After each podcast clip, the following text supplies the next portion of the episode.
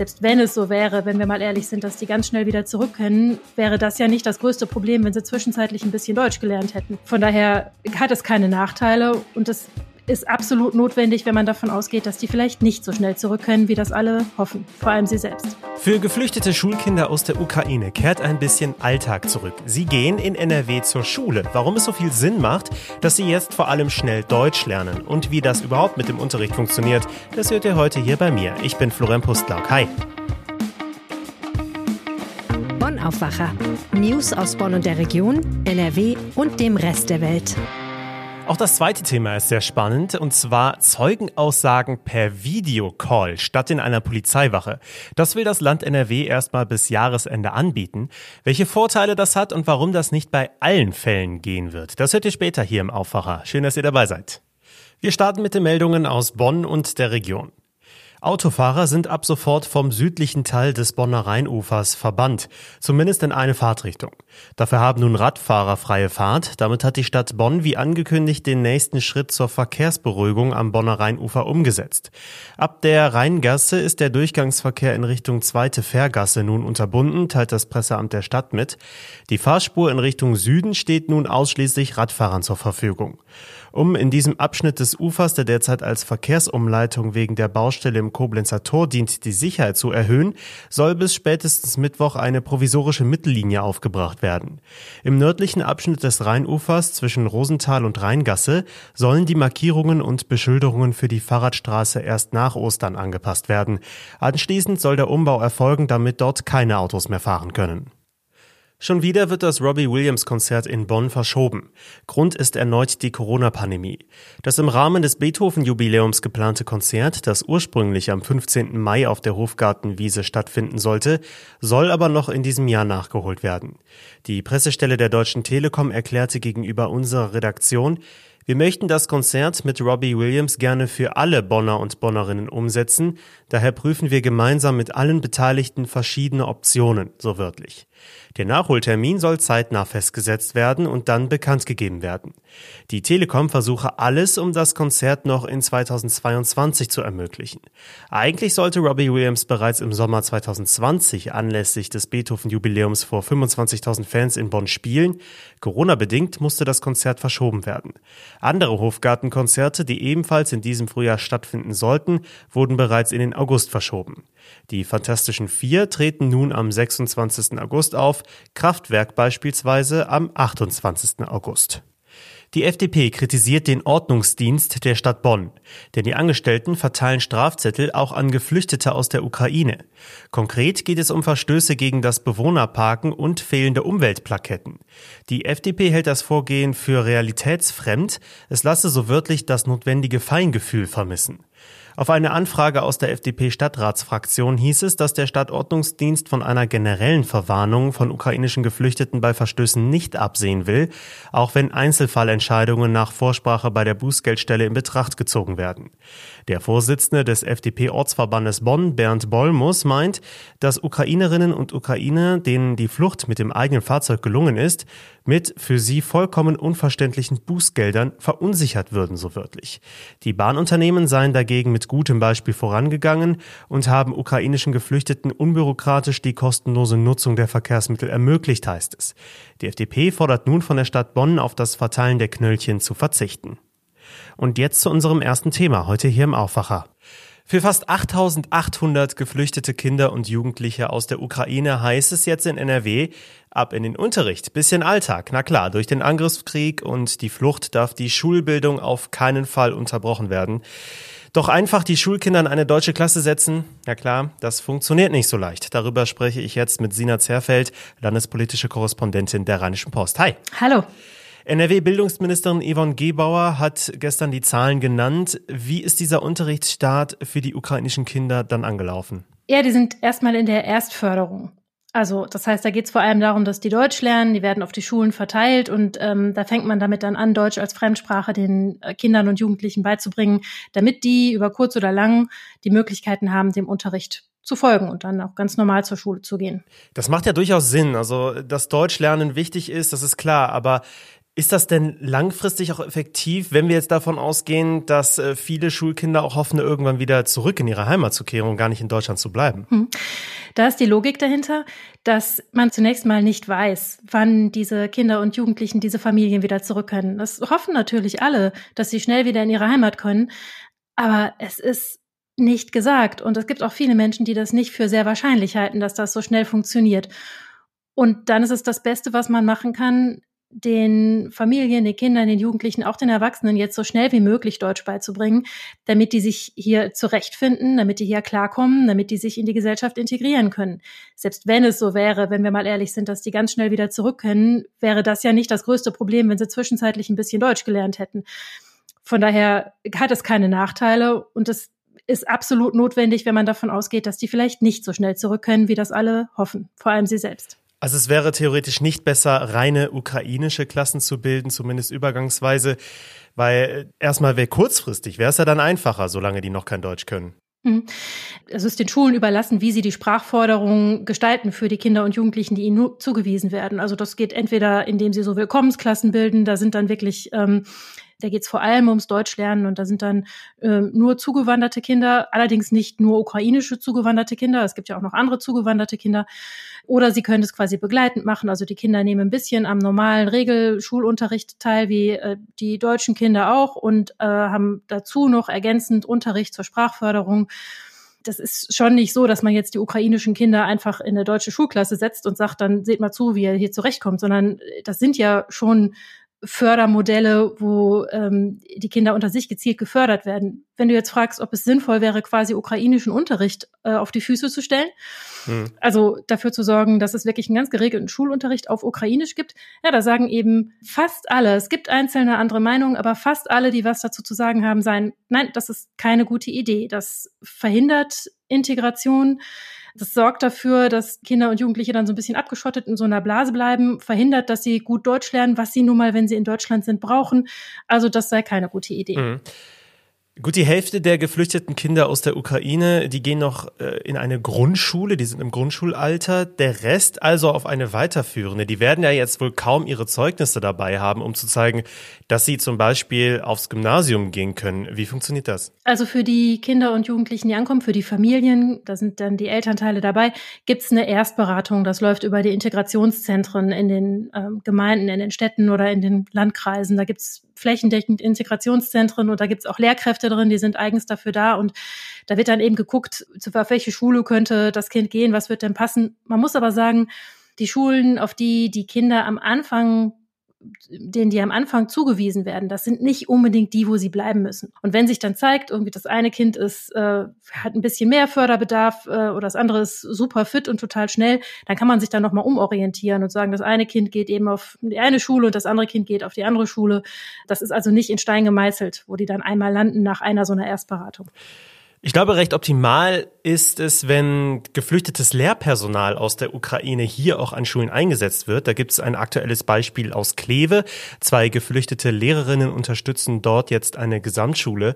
Das klingt erstmal gut, ist aber flächendeckend wahrscheinlich nicht möglich. In Nordrhein-Westfalen bemüht man sich darum. Da gibt es darum, ukrainische Lehrkräfte zu gewinnen. Da gibt es jetzt in Kürze Ausschreibungen und da wird dann nach äh, ukrainischsprachigen Lehrkräften gesucht für ukrainischsprachigen Unterricht. Wobei es dann aber auch nicht darum geht, dass jetzt der gesamte Lehrplan alles auf Ukrainisch unterrichtet wird, sondern dass es zusätzlich ukrainischen oder ukrainischsprachigen Unterricht geben soll an den Schulen. Das macht natürlich auch nur da Sinn, wo wirklich viele ukrainische Schüler auch tatsächlich sind. Ja, klar.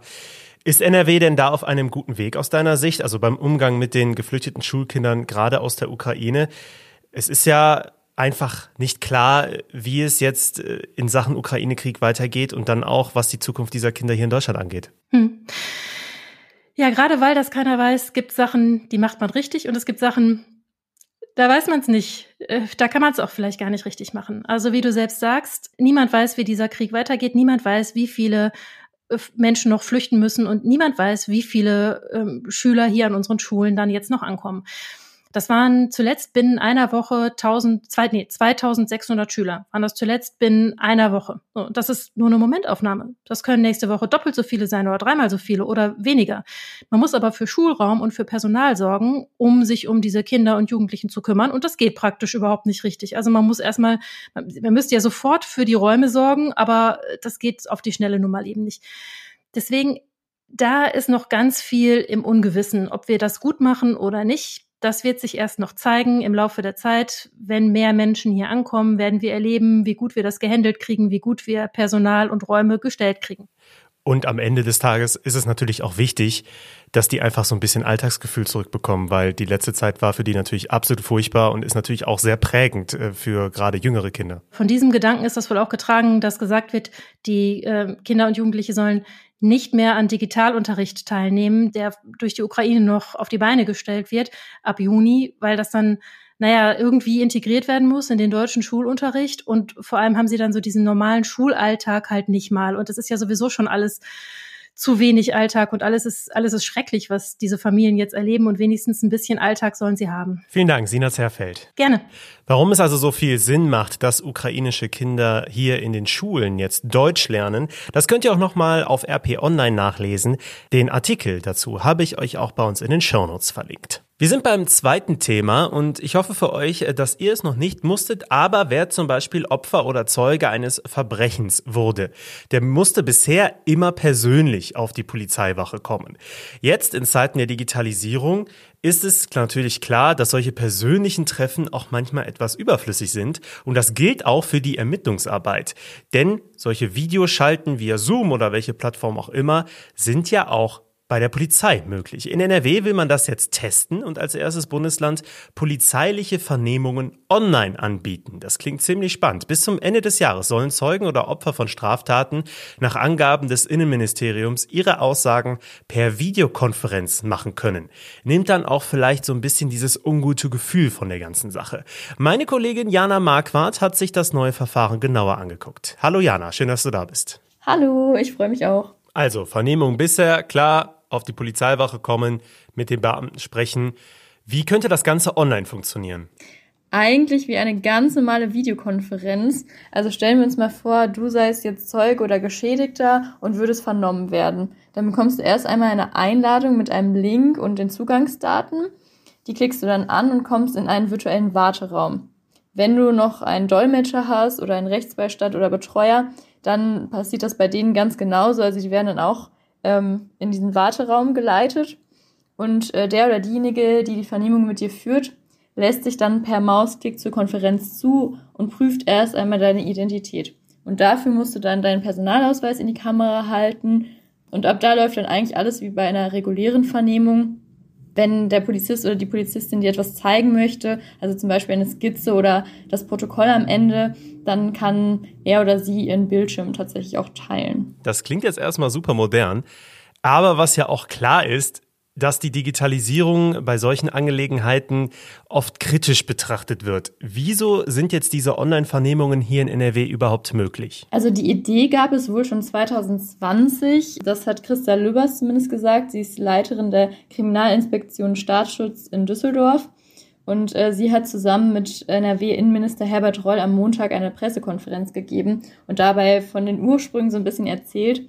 Und zwar war es wohl damals so, dass die Düsseldorfer Beamten besonders viel zu tun hatten, weil sie die Kriminalpolizei in großen Ermittlungen unterstützt haben, also wie zum Beispiel in Missbrauchsfällen von Lüchte oder Münster. Und außerdem gab es dann natürlich noch eigene Großlagen, um die sie sich kümmern mussten. Und da blieben dann tatsächlich manche Delikte auf der Strecke. Also vor allem kleine bis mittelschwere Kriminalität hat wohl tatsächlich darunter gelitten sozusagen. Also es konnten die Beamten nicht mehr so sorgfältig nachverfolgen, wie das vorher der Fall war. Und da sagt Lübers, wäre eigentlich natürlich mehr Personal eine Lösung gewesen aber das sei wohl nicht von heute auf morgen umsetzbar gewesen und deswegen kam dann der Vorschlag auf, dass man eben Videokonferenzen auch für Vernehmungen nutzen könnte.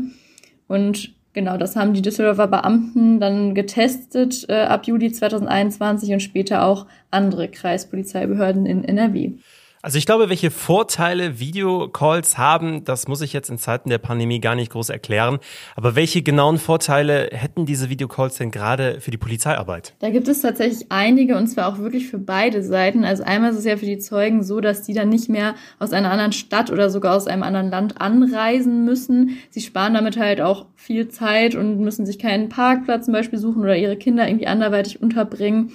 Und es ist wohl auch so, dass tatsächlich die Bereitschaft steigt, an solchen Vernehmungen teilzunehmen, wenn sie halt auf virtuellem Wege stattfinden. Und bei den Beamten ist es wiederum so, dass zum Beispiel nicht mehr unterschiedliche Dienststellen ein Delikt bearbeiten müssen. Das ist auf jeden Fall ein großer Vorteil.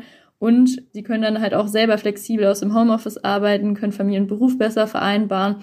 Und Roy ja, hat das mal so zusammengefasst und meinte, es handelt sich dann einfach um einen attraktiveren digitalen Arbeitsplatz. Ja, das macht auch Sinn. Also auch ich muss zugeben, dass ich an manchen Sitzungen inzwischen nur teilnehme, weil es Videocalls sind und ich nicht extra dafür hin muss. Also das macht dann bei solchen Vernehmungen natürlich auch Sinn.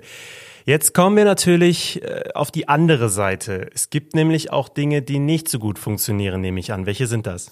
Ja, da gab es schon eine Sache, die den Düsseldorfer Beamten aufgefallen ist. Und zwar hätte es die Bürger wohl gestört, wenn sie auf der Tastatur getippt haben und das halt ein Geräusch erzeugt hat. Und äh, deswegen haben sie letztendlich eine Geräuschunterdrückung installiert, sodass ja dieses Geräusch eben nicht mehr zu hören ist. Ah, na gut, also wenn das der größte Nachteil ist, dann würde ich sagen, da steht da nicht mehr viel im Weg.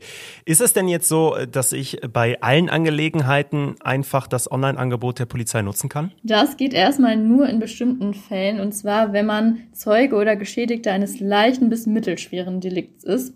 Bei allen anderen Delikten, also schwersten Kriminalfällen wie Mord zum Beispiel, muss man ja auf jeden Fall weiterhin erscheinen. Auch das klingt absolut nachvollziehbar. Wie soll es denn jetzt bis Ende des Jahres in NRW weitergehen? Die Testphase ist jetzt erstmal vorbei, also die ist abgeschlossen, aber jetzt müssen noch verschiedene Stellen äh, die Online-Vernehmung abnicken, also zum Beispiel Gleichstellungsbeauftragte, Schwerbehindertenvertreter und auch der Hauptpersonalrat. Und dann erst kann es für die 47 Kreispolizeibehörden in NRW losgehen. Bis Ende des Jahres könnt ihr Zeugenaussagen bei der Polizei in NRW in manchen Fällen per Videocall abgeben. Das hat natürlich viele Vorteile. Unter anderem könnten dann mehr Zeugen ihre Aussagen tätigen, weil die Hürden niedriger sind. Das klingt gut, wir behalten das im Auge. Vielen Dank, Jana. Ja, ich danke dir und bis bald. Mehr dazu findet ihr natürlich in den Shownotes und wenn ihr sagt, diese Themen aus NRW jeden Tag aufs Neue, die gefallen mir, dann abonniert doch gerne den Aufwacher oder empfehlt uns weiter. Das würde uns natürlich sehr freuen. Vielen Dank. Und auch diese Themen sind heute noch wichtig. Die politische Aufarbeitung der Flutkatastrophe im letzten Jahr sorgt derzeit für ziemlich viel Aufregung. Gestern ist Bundesfamilienministerin Anne Spiegel von den Grünen zurückgetreten. Letzte Woche ja bereits Ursula Heinen-Esser von der CDU, die Umweltministerin von NRW.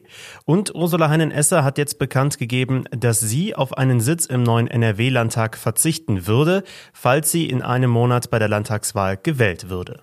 Passend dazu ist NRW-Wirtschaftsminister Andreas Pinkwart von der FDP heute in Euskirchen unterwegs. Dort besucht er zwei vom Hochwasser betroffene Unternehmen. Die Inflation beschäftigt derzeit viele Menschen und natürlich auch die Wirtschaft in NRW. Durch den Krieg in der Ukraine und die weiter hohen Energiepreise ist davon auszugehen, dass die Inflation noch weiter steigen wird. Das Statistische Bundesamt gibt heute Details zur Preisentwicklung im März bekannt. NRW bekommt eine neue Meldestelle für antisemitische Vorfälle mit dem Namen RIAS NRW. Integrationsminister Joachim Stamp und die Antisemitismusbeauftragte des Landes Sabine Leuthäuser-Schnarrenberger stellen die Meldestelle heute auf einer gemeinsamen Pressekonferenz vor. Kurz noch zum Wetter. Uns erwarten jetzt zwei Tage Frühsommer in NRW und auch über Ostern soll es noch angenehm bleiben. Einziges Problem, der Sahara-Sand ist wieder zurück. Dadurch wird es vielerorts gar nicht so sonnig, sondern eher diesig durch den Staub vor der Sonne. Trotzdem ist es draußen natürlich schön bei 19 bis 22 Grad. Etwas bewölkter wird es vor allem im Norden von NRW. Morgen könnte es sogar noch etwas wärmer werden. Hier könnte es dann aber auch vereinzelt schon wieder regnen. Das war's mit dem Aufwacher für Dienstag, den 12. April 2022. Ich bin Florian Pustlauk, schön, dass ihr mit dabei wart. Ich wünsche euch jetzt noch einen angenehmen Tag. Macht's gut! Mehr Nachrichten aus Bonn und der Region gibt's jederzeit beim Generalanzeiger. Schaut vorbei auf ga.de.